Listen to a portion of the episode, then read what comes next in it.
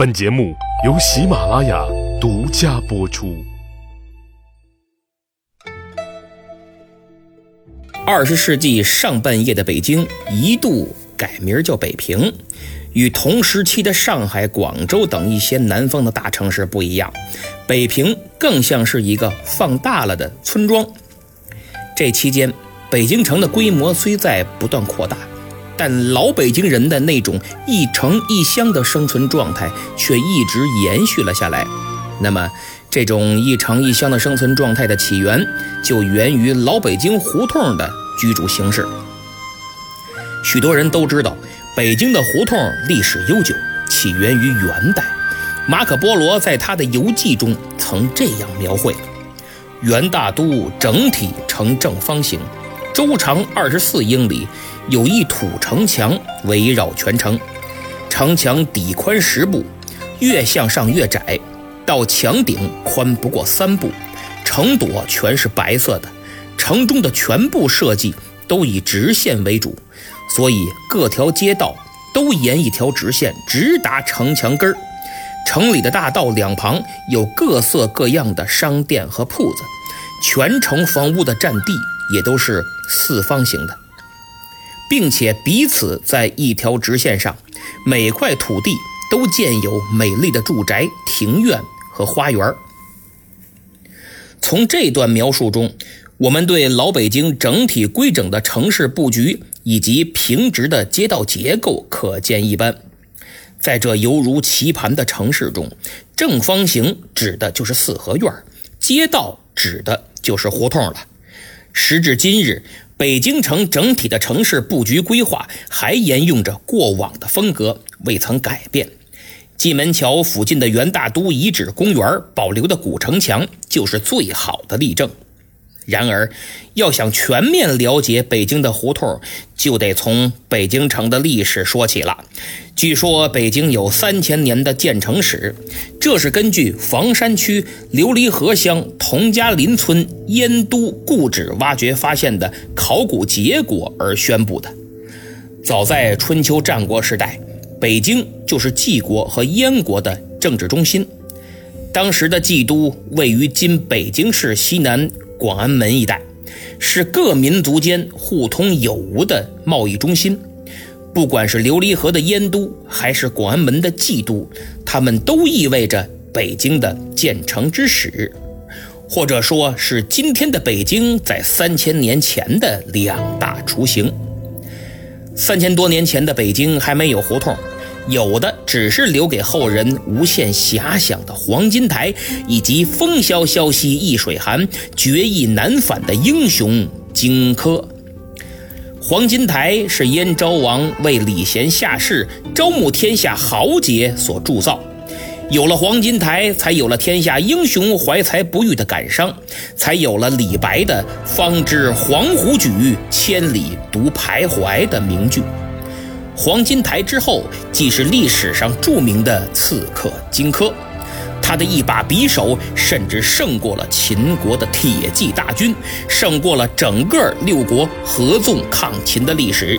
寒光乍现，一触即发，图穷匕现，壮心不死。督亢地图下蕴藏着为国尽忠、为知己者死的忠心精神，蕴藏着侠之大者为国为民的侠客情长。一段名垂千古的历史，就让数千年后的我们记住了易水河，记住了壮士一去兮不复还。从小生长在北京的孩子们，都玩过沙燕风筝。风筝腾空而起之时，开拓进取、勇敢豪迈的品行得以印证。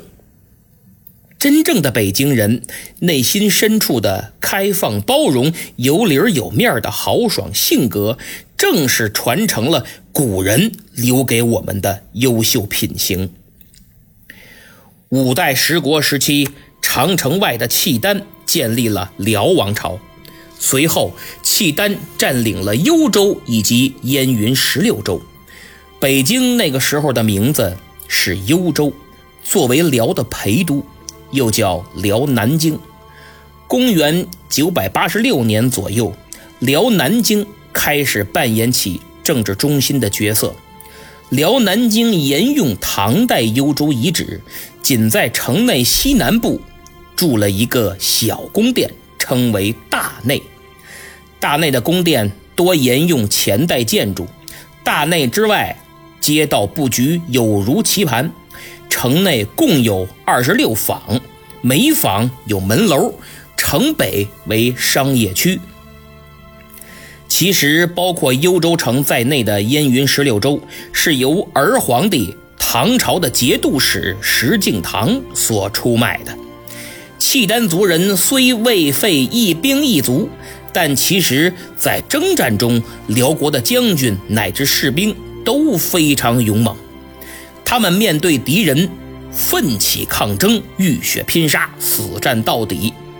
反过头来再看看宋朝的将士，除了演义中的杨家将，还真没什么太多能拿得出手的。